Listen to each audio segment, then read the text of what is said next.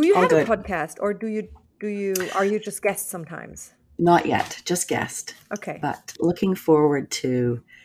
Uh, I have. I'm looking forward to one, and I have Ooh. several ideas. So, Okay. um, yeah, I'm looking forward to getting one started. Awesome. I Mhm. mean, I can totally recommend it because I have never reached so many different kinds of people and getting so much Yeah. amazing feedback on different angles on a certain topic. Yeah, It's just amazing. I love it. yeah. And more and more people listen to podcasts. I think so. I think it's a wonderful way to reach the world. And excuse me, I think in the when it comes to organizing, I think we just we need to reach the world. For sure. For sure. People are hurting when they don't need to hurt. and we can maybe open open up a little bit to that, right? Yeah. Yeah. Ordnung trifft. Dein Podcast für den Blick in die Welt der Ordnung. So let me give a short introduction in Germany as uh, in German, as I always Okay. do it. Okay. Herzlich willkommen zu Folge 39 von Ordnung trifft. Heute zu Gast Carolyn und natürlich ist wieder der Podcast mit mir, Verena. Carolyn ist die Präsidentin des ICD, des Institute for Challenging Disorganization.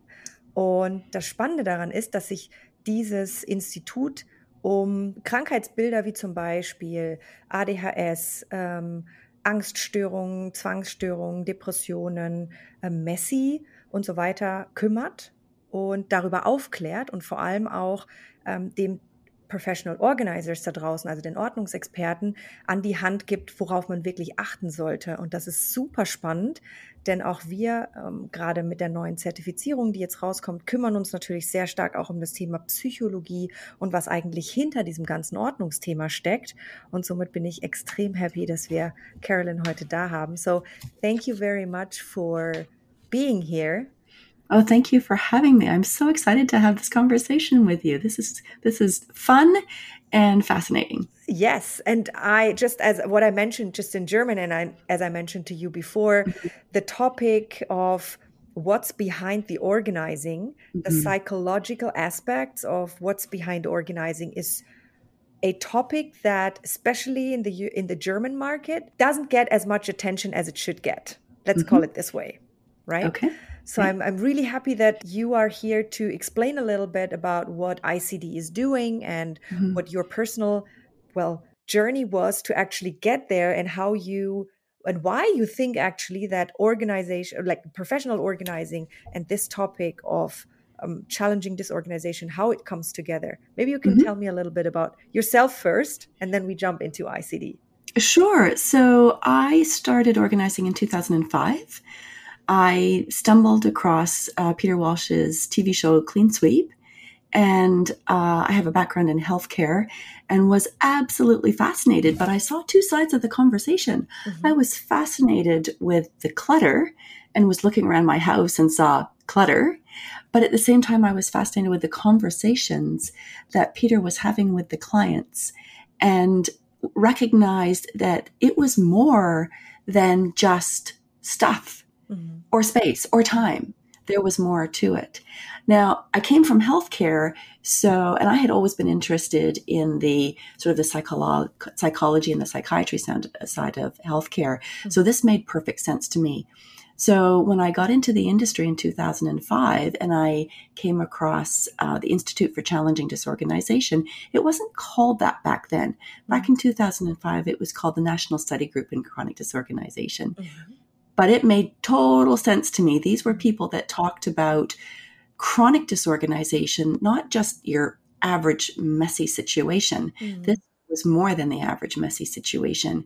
And I understood the importance of that immediately. I also understood the importance of education and research. And NSGCD and then the ICD when it was when it changed its name, it is an organization that is a global education and research organization. Mhm. So I absolutely understood the importance of that right away. So I went immediately and followed through with the education that ICD offers, got my CPOCD, and went on to do my level four and level five as a master trainer. Mhm. And at the same So- time, you were also an organizer, right? I was, yes, absolutely. Working as a professional organizer. Absolutely. Okay. I'm here in Canada. Okay. Yes. Yes, I wanted to say so. You're you're in Canada, but the organization in general is uh, working globally. And we also talked before. I will also, you know, share in the um, notes in this podcast that um, you also have a German site, so everybody can have a look at that. And what I what I would like to first start off with you as an as a professional organizer, how how much relevance do you feel does this knowledge about the psychological state and the psychological situations your clients are in mm-hmm. how important is that to your work it is extremely important mm-hmm. let me put it into some context for you mm-hmm. um, so the organization the institute for challenging disorganization um, it it really has its roots in a presentation that Judith Kolberg provided. I think it was in the the mid 1990s.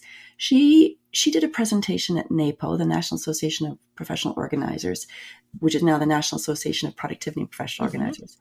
So she did a presentation and she identified that some of her clients had common attributes and they were different than other clients. Mm-hmm. And she labeled it, she, well, she didn't she identified it as a chronic disorganization. Mm-hmm.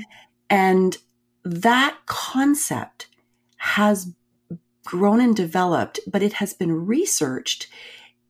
What is what is chronic disorganization? Mm-hmm. And many people that heard that presentation realized they also had clients with that chronic disorganization. So she had developed a definition of it. So these are individuals who've been disorganized all or most of their adult lives. They've tried to make changes and failed, and their disorganization is sufficiently severe that it seems unlikely that they're going to be able to accomplish their personal or professional goals unless they receive some support. Mm-hmm. And they are often brighter than the average duck, very creative, and they are nonlinear thinkers as a result they they're but they're disorganized. Mm-hmm. and they have wonderful things to accomplish. And what i've recognized is that these individuals are are are out and about in the community. You can't see them when you bump up in the you know in a bus. You don't see them when you're shopping beside them in the store. But when they reach out for help because they can't accomplish their personal professional goals as a professional organizer we come across them all the time. Mm-hmm. And it is so important to understand that they're they're they're different than just tidying up a closet. Mm-hmm. These are individuals who are bright, they're capable, they're creative, they are nonlinear thinkers, mm-hmm. and they they need support and a different way of looking at organization in order to for them to move forward with their lives mm-hmm. and that was incredibly important to me because i recognized almost right away that these were some of the people that i was meeting in my professional life mm-hmm. so because i'm a, a, newbie to to this topic i mean i know mm-hmm. that there is people with well challenging disorganization Mm-hmm. I, I'm a total newbie when it comes to why that is. And so, to better understand and to bring it into context for me, the idea is that you have clients that have this situation of not being able to keep everything organized, whatever they, this might be, right? Mm-hmm. And then you are trying to connect it to different psychological areas or, or how would you describe it? Because when i when i go to icd to the website it says adhd anxiety depression um, hoarding disorder ptsd and stuff like that. So mm-hmm. all of these psychological is how do you call it? It's, it's not a sickness is it? Well certainly chronic disorganization is not a sickness. No, no it's a state of being but it's not a state so what we find is that individuals with chronic disorganization frequently have underlying reasons why they may be chronically disorganized. Thank you. This is what I wanted to come up with. Right? Yes. We are not in the business of diagnosing. Mm, no. Those are left to those individuals who are qualified to diagnose. So I'm not going to be diagnosing depression or anxiety or OCD or any any other uh, medical condition. However, what I've recognized is that when I meet a new client who appears to have the attributes of chronic disorganization, mm-hmm. there could very well be underlying reasons why they are chronically disorganized. Mm-hmm. For example, the, the, the most common one that I use when I'm talking to a potential client is depression. Yes. When we are depressed, when an individual is experiencing depression, their their emotional energy is very low. They don't have a lot of emotional energy reserves. And when you're trying to organize, organizing is essentially an emotional experience. You have to decide if object A or object B is more important to you, important on one criteria. We have to come up with the criteria. Mm. So there are there there are decisions to be made and many of them are emotionally based. If you do not have any emotional reserves, it's going to be very very difficult mm. to make even some of those basic decisions. So, an individual with depression may not be able to make some of the decisions that are required. Um, an individual with anxiety faced with trying to organize a set of objects or a series of objects or their workflow or what have you, they may just find the overwhelm is too great for them. Mm-hmm. Their anxiety is too great. So, you know, we say to clients, you know, where's your anxiety on a scale of zero to 10? If they're up around a 10, I know they're not going to be able to make decisions. Yeah. They're not going to be able to think through because the anxiety is blocking the executive functioning in their frontal lobe. Mm-hmm. They're not going to be able to process that. Mm-hmm. So, if I have some simple strategies to help that client bring their anxiety down, if I have some simple strategies, organizing strategies that can help to decrease that sense of overwhelm, if I can get their anxiety on that scale of zero to 10 down around a five, now I've got enough, a little bit of stress enough to help them be motivated, but not enough to make them feel unwell or threatened mm-hmm. or completely overwhelmed. So that they may be able to, with my support, make decisions and process priorities and look at a series of process if productivity is their challenge.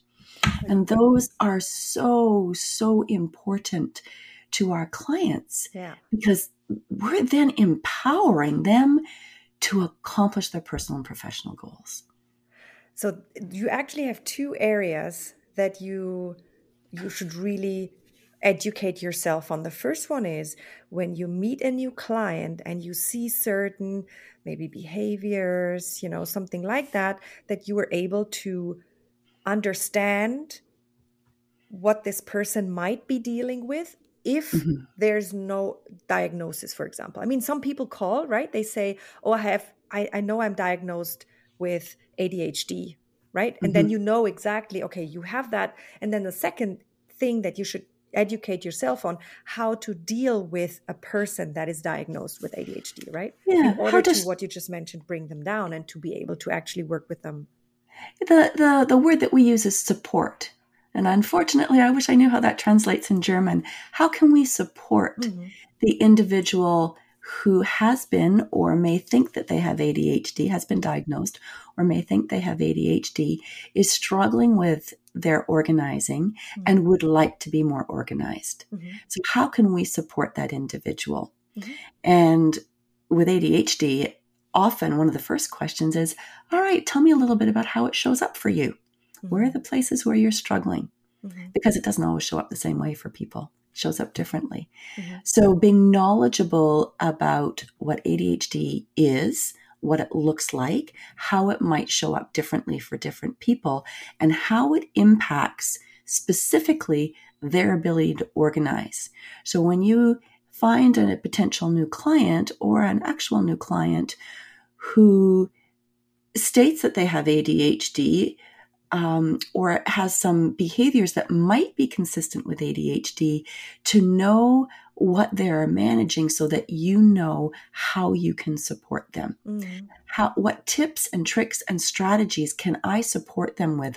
What knowledge can I support them with so that I can empower them mm-hmm. to become better organized and accomplish their personal professional goals. Mm-hmm. I really I realize that I'm not a native by the way and I'm struggling with explaining it without being inappropriate. I can see that. It's really challenging for me to to describe without, you know, hitting certain boundaries. I hope for everybody out there. Uh, I want to apologize if I do. I'm not meant, meaning to. Uh, it's a little bit challenging for me too as well. Mm-hmm. Because this is a very sensitive field, right? I mean, as mm-hmm. organizers, people are going into the private of the private to their people's homes. Absolutely. Yes. And, and not being aware of what they can also find there. Mm-hmm. Where do you see the risks of an organizer not being trained or not being knowledgeable about anything like that, what you just explained, and to going into a household? Yeah, the biggest risk, if you are not adequately trained and if you don't have the education uh, for working with chronic disorganization, the biggest risk is that you're going to do harm. Mm. The biggest risk is that you're going to take the power away from that client. You're going to make them feel less powerful, less enabled. You're going to increase the anxiety, potentially trigger a depressive episode. So we really want to make sure that we have the knowledge and have the training so that when you find the chronic the client with chronic disorganization, you you're empowered to empower them. Mm-hmm. It's it's really not about us. We need to get out of the way. But when we have tips and tricks and strategies and knowledge, we can support the client so that they can be empowered to support themselves. Mm-hmm. And it makes a world of difference, a world of difference. It really does. Mm-hmm. So, what exactly, what kind of education did you do in, in ICD in order, you know, to have full knowledge about these situations? Yeah. So, um, so ICD has five levels of credential and 10 areas of study.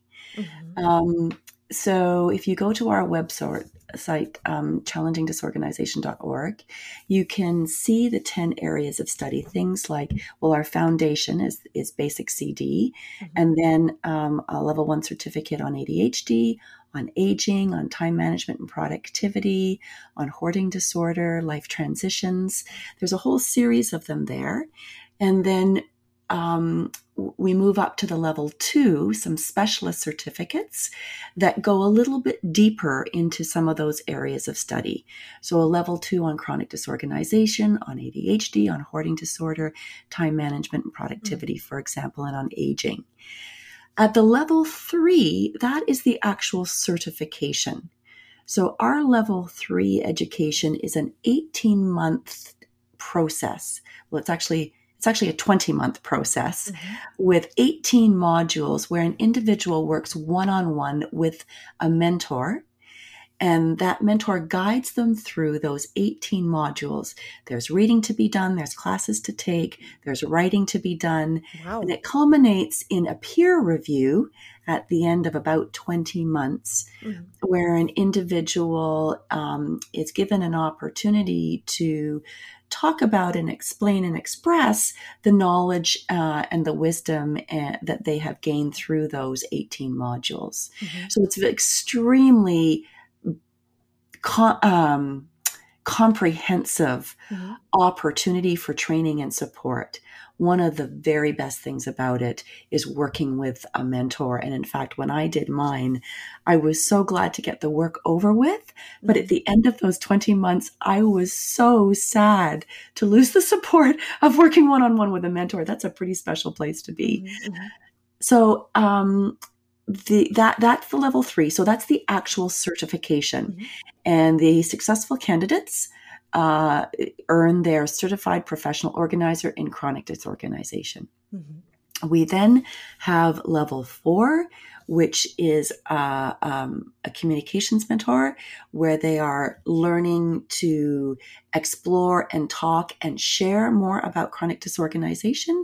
And then the fifth level, the master trainer, is where you're learning to support other people who are going through that process mm-hmm. and to be a leader in the industry and to share through blogging and podcasting and video and so forth what that what that chronic disorganization means mm-hmm. and how to support an individual mm-hmm.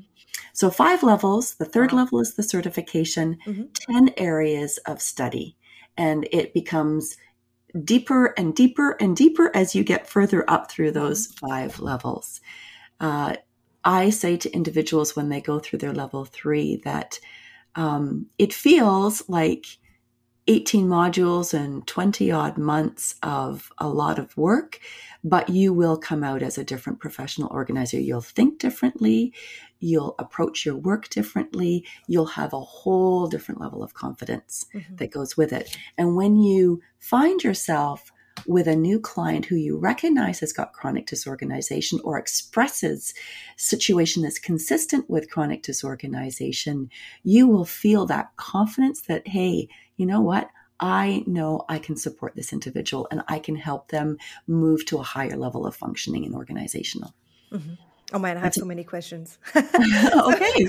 so my my question would be um, is it mainly organizers to, doing your courses or is there is it open to anyone that is providing services to individuals so our mission is to provide education and research um, and strategies to support an individual affected by chronic disorganization and the professionals that support them okay so, not just professional organizers. We have some subscribers who are social workers, psychologists, mm-hmm. who have a background in social work, mental health, or psychology. And we are also starting to share our education and research with um, community groups who are interested in being more knowledgeable about some of the circumstances that they come across. Community workers, for example, mm-hmm. um, housing workers, for example. There have been a number of people have reached out to us and said, "Hey, we come across these people and we don't know what to do and we have the education mm-hmm. so we're exploring some ways that we can support them as well so that they can support those individuals and that is completely consistent with our mission mm-hmm. yeah because i feel so you how many organizers do you actually have compared to not professional organizers Oh, that's a good question for which I don't have a very good answer. or how many people did you did you certify already or how many people did go through your whole process? Do you have any kind of uh, we do have those numbers. I just don't have them handy at the okay. moment.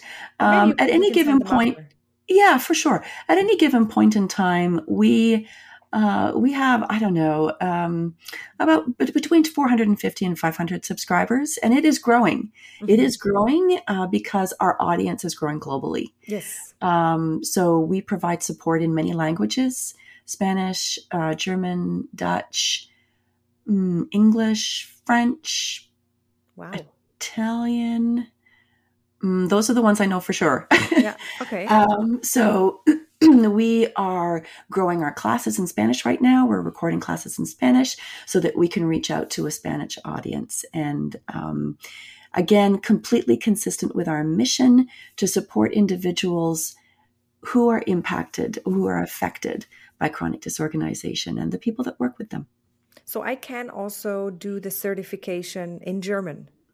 So, right now, that's a very good question. Thank you for asking that. Right now, we don't have the resources for a German speaking individual to actually do the certification level, the level three. Uh, we're working through the level one. Mm-hmm. So we have introduced a, a, level one course that we're starting in Spanish. Mm-hmm. Um, that is where we'll get started, but it is growing because the interest and the and the requests are growing. Mm-hmm. So it's just a question of resources to get other languages up and running as well. Mm-hmm. Wow. Okay, this will be very interesting to our audience. Mm-hmm. For sure. But um, if you have an audience who uh, so mm, at level one, mm-hmm. the the level one certificates that we offer are attained through taking classes. Mm-hmm. So there's no writing to be done. Mm-hmm. So, if you have enough command of the English language to be able to understand a class, mm-hmm. you could take the classes in English and then apply for your certificate, the level one certificates. Mm-hmm. It's only at the level two where there is reading required and there is an exam to be taken for the level two specialist certificates. Mm-hmm. So, that would require a slightly a, deeper understanding and, and um, confidence with the English language. And this is why we are looking to expand into other languages. We don't want language to be a barrier to getting the education, the research out to the world. Okay. Because our mandate is to get that information out so that people can support individuals with chronic disorganization. Maybe so, I can hook you up with the organizers that have an education in that field. Mm-hmm. Maybe this could be an interesting, you know, collaboration. Maybe if you want to expand, and these guys, I know they're also interested in sharing this knowledge with the German and you know German speaking market. Let's mm-hmm. call it this way.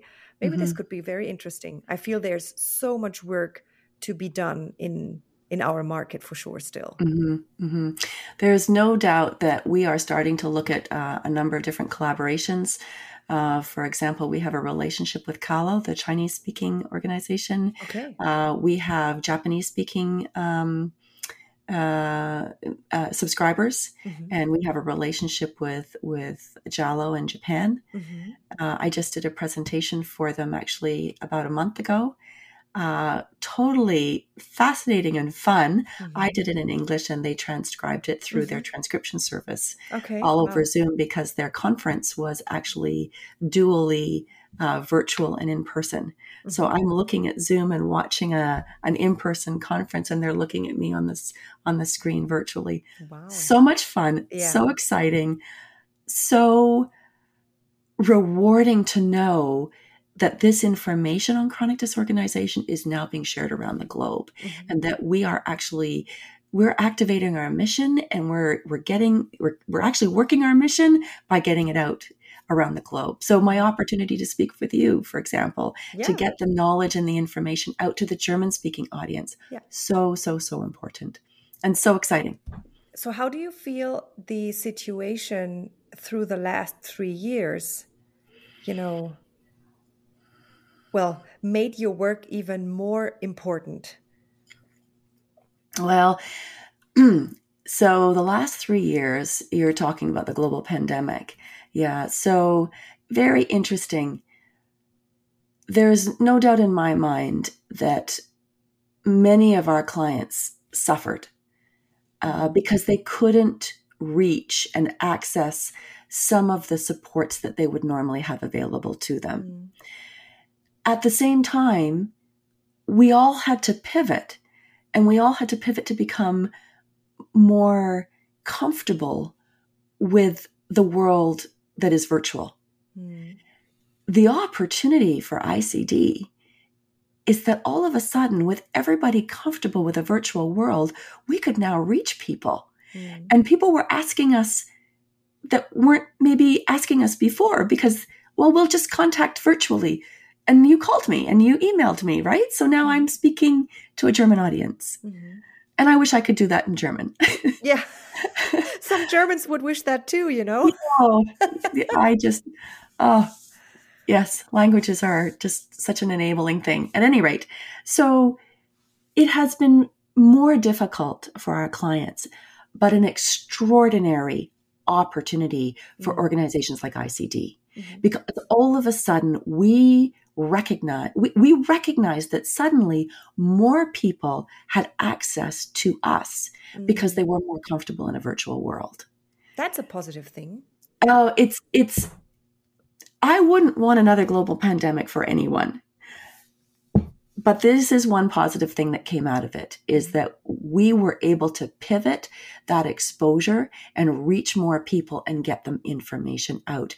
And our numbers show that more people were taking classes.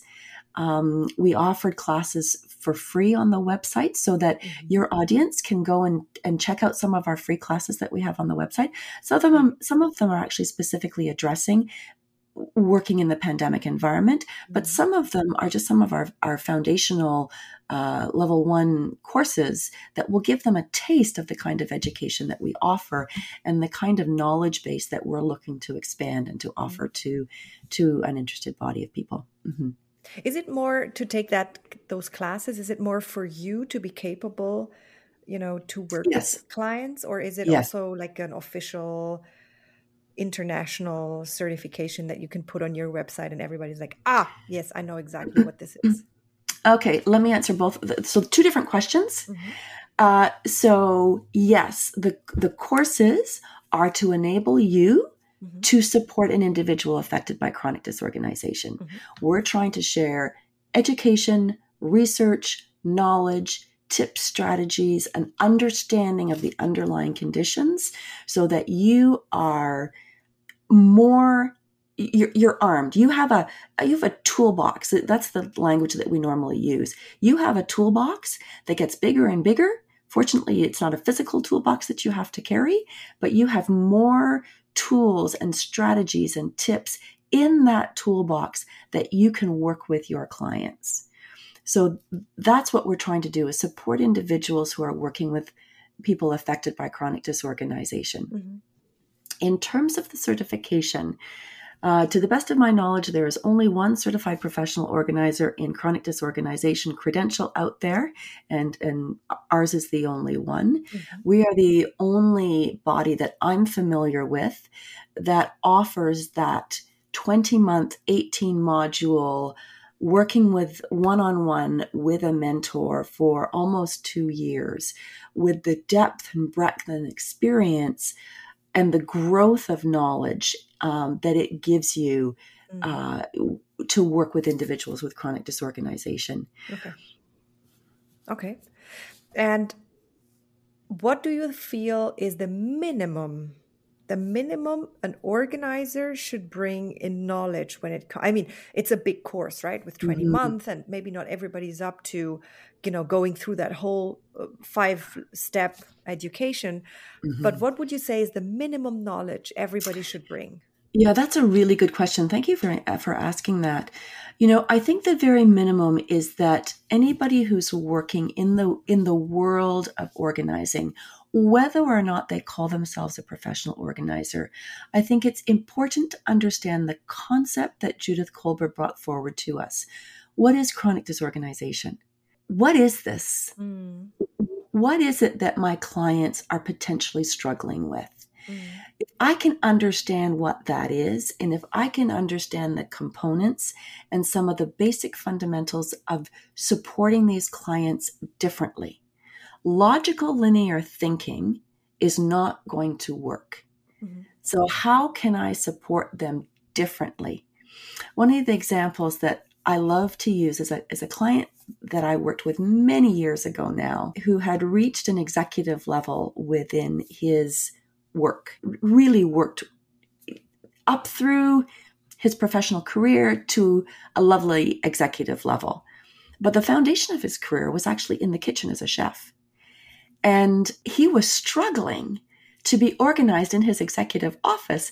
And he had a pity, you know, he had a public persona. He was meant to have people come in and, and have meetings. And so he was very self conscious about the fact that he just could not get himself organized.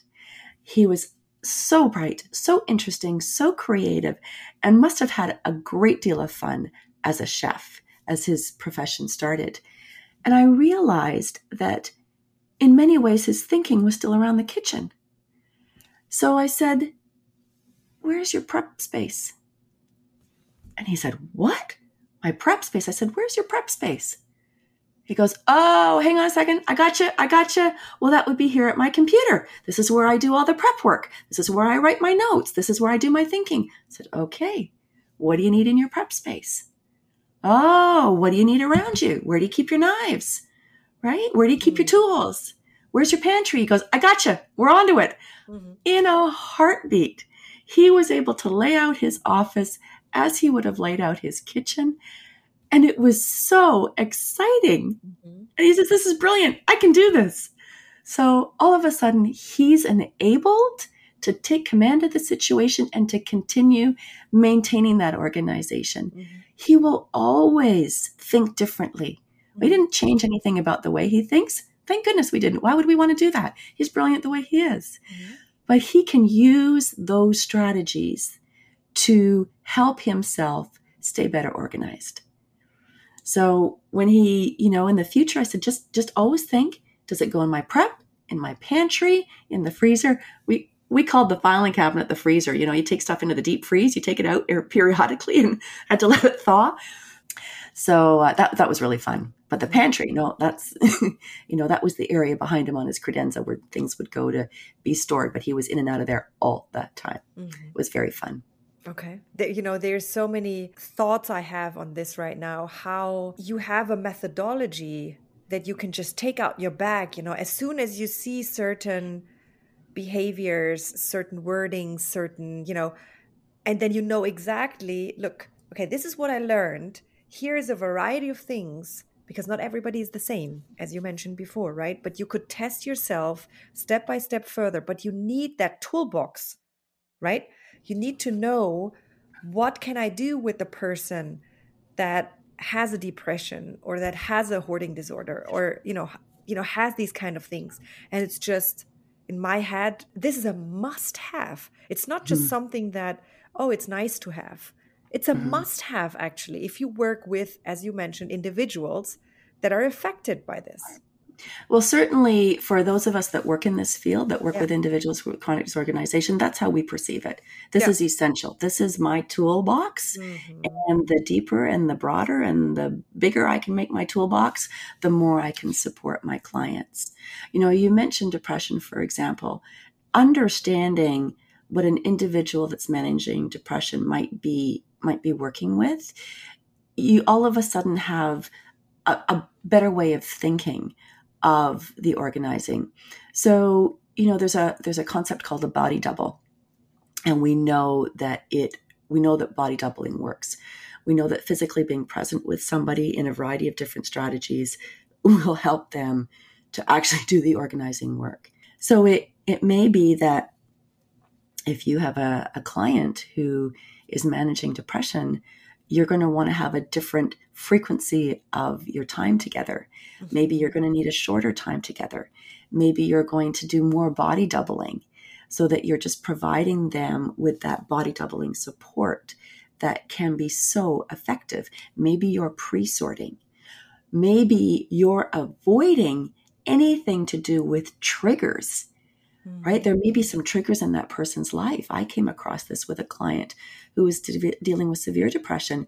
Man, we had some boxes, we put them out of sight, covered them up because they were just triggering mm. for her. Um, you may be dealing with an individual with extreme anxiety. You certainly want to know what those triggers are. And you need to know that you have language and strategies and education and knowledge that will help you develop a trust relationship with that individual. Because you are you are absolutely right you mentioned it earlier you are going to be in the you're going to be in the insides of that person's life. Man I know that that is anxiety provoking. In fact, that's one of the things in the CPOCD when you take that level three program mm-hmm. is you have to hire yourself a professional organizer. That is a very revealing experience, mm-hmm. and you get to witness firsthand some of the anxiety that's associated with with having somebody come into your very personal life. So, how do you manage that? How do you conduct yourself? What's the language that you can use or avoid? To support the individual and to support them to become more effective, to function at a higher level, to be better organized. Wow. Wow. This is, um, I mean, I knew it was important. And I somehow knew we need to, we should focus on that way more. But this is, um, it's an eye opening talk with you right now. No, I'm so I'm so glad it's been helpful. Thank you. Yeah, That's fantastic. For, sure. For yeah. sure. Can you tell me a little bit more about ICD? You know, when did you when was it founded? By whom? And how many people do you have working with um, ICD? Oh, so um, the genesis is the the talk at NAPO that Judith Kolberg mm-hmm. um, gave back in the in the early mid '90s. Um, and then the National Study Group on Chronic Disorganization was formed. Uh, it was incorporated in the late 90s or 2000 in the state of California. Mm-hmm. I mean, they had to find some place to incorporate. It happens to be County of Sacramento in the state of California. Uh, but since then, um, you know, they developed the the five levels of the five levels of credentialing or certificate. Uh, the third being the certification, mm-hmm. um, and uh, there are, as I say, between 450 and 500 subscribers at any one time, but it is growing. Uh, in 2011, the name was changed to uh, the Institute for Challenging Disorganization to to better reflect the kind of education and research uh, and the fact that it was becoming a global organization that, mm-hmm. that it was no longer limited to uh, North America that it was now going uh, above and beyond those North American boundaries that we had reached out across across both oceans mm-hmm. into Asia and, and Europe and Australia, New Zealand. Um, there are CPO CDs in Australia, um, in Europe. They're all over now. Yeah, okay. it's very exciting. Um, so we have, in terms of the people that work, we have contracted support uh, so that we have a, a couple of people that provide us specific services, like our certification director, Lorraine Livesey-Part, for example, is a is contracted support. Mm-hmm. Uh, we don't have any full time staff. We are a working board of directors, mm-hmm. and yeah, yeah. And how many people actually are functioning as mentors, etc.? Because you mentioned, you know, you have a mentor, a one-on-one mentor, right? you have right. So I don't have the numbers offhand as to the number of people that have gone through the program, so the number of master trainers that we have, but I can tell you that we have seven people currently that just started the CPO, the level three CPO CD program. Mm-hmm. We have seven candidates, and so we have seven mentors mm-hmm. uh, this year in the current the new class. Okay, and oh, mm-hmm. they're organized by classes then. So uh, there's a new class starts up each January. Okay. So the, that group will go through the the 20 months and they will they started up in January 2023. So their peer reviews would normally happen in September October of 2024. Okay. And there are seven of in that in that cohort that's going through. So seven candidates, seven mentors. But there are more than that. Uh, for example, I'm a master trainer, but I, um, as president, I don't, I don't mentor anybody. Mm-hmm. And you said you have, you don't have members, but you have subscribers. Subscribers, mm-hmm. exactly. So, is it possible to subscribe and then just first experience you know by getting newsletters and by getting informed what you guys are doing and to you know just look around i'm just asking you know, for our listeners, if they would want to just better understand how you guys are functioning and whether all these levels and all these different areas um, are the ones that I'm interested in. Is it possible yeah. to subscribe and then just have a look around first, or how does it work? Yes, absolutely, it is. So, first of all, you can go to the website and try out the free classes. Mm-hmm. See what it looks like, see what a class looks like. Mm-hmm. We have over 300 classes in our library. We call it our vault. Mm-hmm. It's um, it's on a learning management system. Mm-hmm. So when you become a subscriber, if you choose to do that, you have access to every single one of those classes. Mm-hmm. The premier subscribership has access to everything. We we do have a standard subscribership where you pay individually for the classes.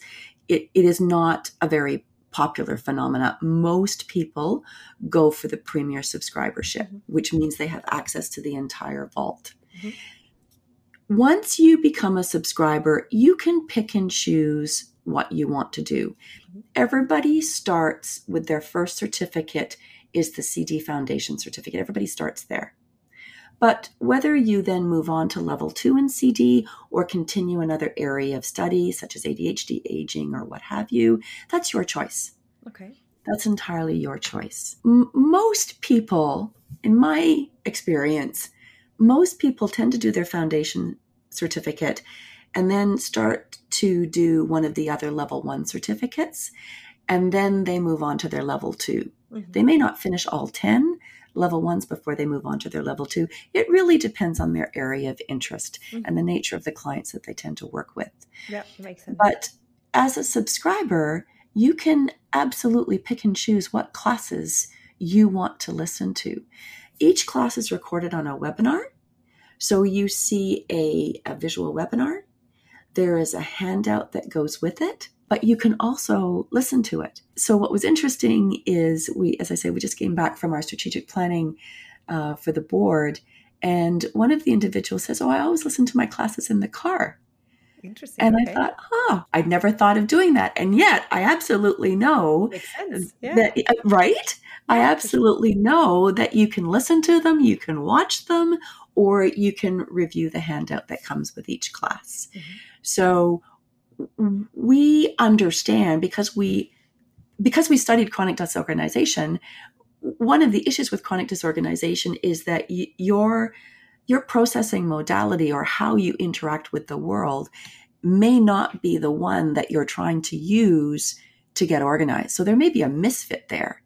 And if we can line up your strongest processing modality with the way that you're organizing, you're more likely to be organized. So we recognize the value of offering people education to access different processing modalities, whether Mhm. it's your hearing, your your seeing, your sight, or perhaps your reading. Yeah. So we're and we're our, our director of education who happens to be from the Netherlands but happens to live in Japan. Um, she's very interested in exploring what are some of the other ways that we can offer our classes Mhm. in order that they can they can get to more people Mhm. and access more processing modalities. Podcast. Talk about it. It's come up. It's Yeah. absolutely come up for sure. Yeah. okay. So, how much Yeah. is an unlim- unlimited access to? Oh, there's a good question. Um, I wonder if I can pull. You know, let me get that information for you so that you can you can make it available. Um, I Put it in the show notes as well. sure. Yeah. Might be interesting so- for everyone. You know, access accessing this topic is just fundamental. Mhm. So, um, would you say then that you know, looking at the organizers, um, that they first do kind of an education in organizing and then put this on top, or do it the other way around, or I think it is different for each person because everybody brings a different skill and knowledge set to the table. Mm. Many people choose to do the basic organizing courses that, for example, the professional organizers in Canada offer or the NAPO in the US offers. And I think there's some in the Netherlands and you know, again, in the, for the German speaking world that you folks are offering. Some people prefer to do that basic and then they move on to chronic disorganization. Other people are coming to the table with already a foundational knowledge. For example, I came with a healthcare background. Um, so for me, I wanted right away, I wanted to understand what was behind the chronic disorganization. Mhm. So I didn't do that foundational work. Now, I might be a better organizer if I had done, but it, it didn't happen. And I know that there are some other subscribers who we have who do have a background in a variety of different areas, occupational therapy or social work or what have you, who choose to come directly to our education. Mhm. I think each individual person has to make that decision for yeah, themselves makes sense. Makes sense. and yeah. and and what what really works for them uh, Yeah. based on their interests the kind of organizing work the kind of support and the nature of the clients that they're coming across if if you know that you are interested in this area of work with your clients and that you are attracting these clients then i would encourage you to get the education as quickly as you possibly Mhm. can okay. um, so that your toolbox is growing and is as full as it possibly can be to support your clients. Mhm. So then, shout out to everyone because as the Center for Professional Organizers was just launched, we are going to have one, well, focus area, which just gives you a taste of this topic what we what we just discussed today so it makes maybe sense to also book this as a focus area and then if you say this is exactly what i need and would i would like to deep dive into this then it Mhm. makes sense to also go to ICD and just um, look at everything you can, you know, Yeah. take from there. Yeah, if you on. are capable to do all the Yeah. English listening and reading, you know, everything. So give us a little bit of time and we'll expand those languages. Perfect. Yeah, but definitely uh, we do have the um, the the German webpage, so they can get the foundational information there, and they're welcome to try out the free classes. Absolutely, Mhm. uh, try out the free classes and and see how that works for you. Yeah. Perfect. we're very, very committed to getting this education around the world mm. so that wherever our, our chronically disorganized clients might show up, that people would have a toolbox full of knowledge and, and research and tips and tricks and strategies and understanding mm-hmm. to support them mm-hmm. wherever they might be. I have one last question because uh, mm-hmm. uh, but that's a more general one.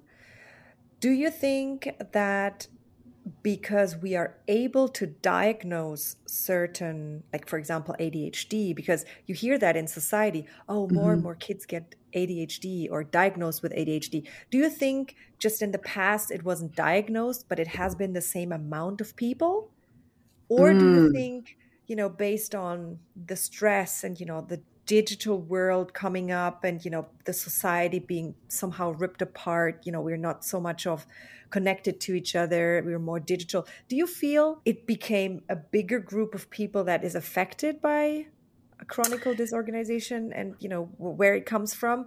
Or do you feel it was the same it was just hidden? Thank you. That is a great segue to the one thing that we haven't talked about.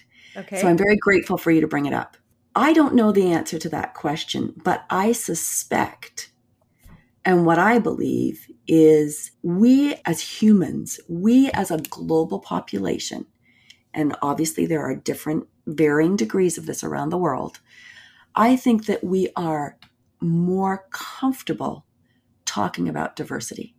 Mm-hmm. It is something that we have a working group, a task force working on within ICD on diversity, inclusion, belonging. I think it's important for us to be comfortable talking about diversity. And I think that that is why we're starting to see more conversations about, for example, ADHD, mm-hmm. because we're now starting to talk about it. Okay. When I come across a client who shares that they have a diagnosis of ADHD or a suspected diagnosis and they say, I think I'd like to pursue this, I have information that we can have a conversation about it. It doesn't have to be shame filled. It can be knowledge filled.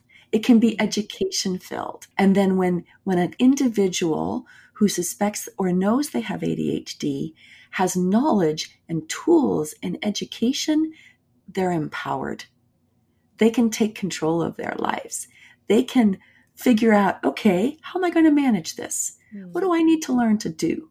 What I need to understand about this.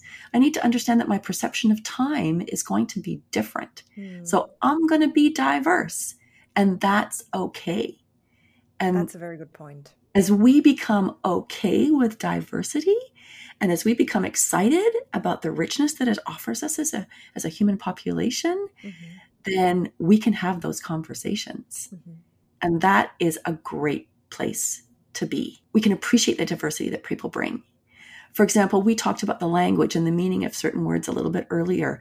We can appreciate how important that is. Mm-hmm. We can appreciate that, sure, we're going to share the information around the world.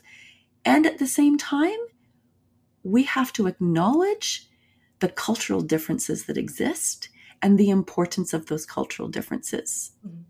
and move on yeah. and share and celebrate the diversity. Yeah. And maybe give that example what we talked about is in Germany we say messy. Ich bin ein Messi, er ist ein Messi. So it's a noun. Whereas you guys in English say, um, oh, I am messy, or I was just a little bit messy today. You know, it's used as as an adjective, and and that's and, but it's it's totally different things somehow because you right. can be a little bit messy, but being a messy in German is like a hoarder so that's a really good point. So we tend not to use it as a noun. And in English and in ICD, we don't use the word hoarder. Oh, okay. We use the language of hoarding disorder or hoarding behavior, oh. but we do ah. not label yes, hoarder. That makes sense. See again, I'm I'm really a newbie in this. I really need to learn my way around describing and being sensitive about it? Well, come to conference next year. We're going to be just outside of Boston uh, next September in Waltham, Massachusetts. Okay. Uh, for our three day conference. Next year or this year? Uh, 2023, this year, 2023. I think of it next year because it's in our next fiscal year, but it's going to be September 23, 2023. In, you know, in Vegas with NAPO. If you go... I will see you there. I'll be there yes, as well. Awesome. How exciting. That's super fun. You see, the world is just getting a little bit smaller. Yes. So oh we will be so ICD is has a panel presentation where we will be talking about neurodiversity and we'll be doing a presentation on some information on neurodiversity on four different areas of diversity. And then we'll be doing some case studies as well. Perfect. So uh, it's we're very excited about that. Very excited. It's a great opportunity to introduce some of the people in the U.S. Uh, and some of their the the NAPO sort of international audience uh, into some of the work that that we have, the education, and the knowledge, and the research that we've collected. That's Great. very exciting. So we'll see you there. Yeah. Yes, for sure. But in the meantime, I really want to encourage your audience come on by the website. You know, we do have the German page so that you can read about us and understand what it is that we do and why we do it. And also, I encourage you to try out the free classes. You know, even if your English isn't all that good, give it a whirl anyway. Yeah, exactly. It's what free, can you lose? Right? You, you, you can't, can't lose anything. Doesn't doesn't cost anything just to try it out. You might be surprised. Awesome. Well, thank you very much. Oh, my pleasure. Thank you so very much for inviting me. It's been it's been fun. Thank yeah. you. And eye opening, I have to say. Thank you so much. And I'm pretty sure the audience appreciates everything you shared with us. I'm so glad. Thank you very much for the opportunity to speak with your audience for and uh, to share the information that is so very valuable. Thank you. Das war's auch schon für heute. Danke, dass du dabei warst. Wir freuen uns auf die nächste geordnete Runde mit dir. Happy Days, deine Verena.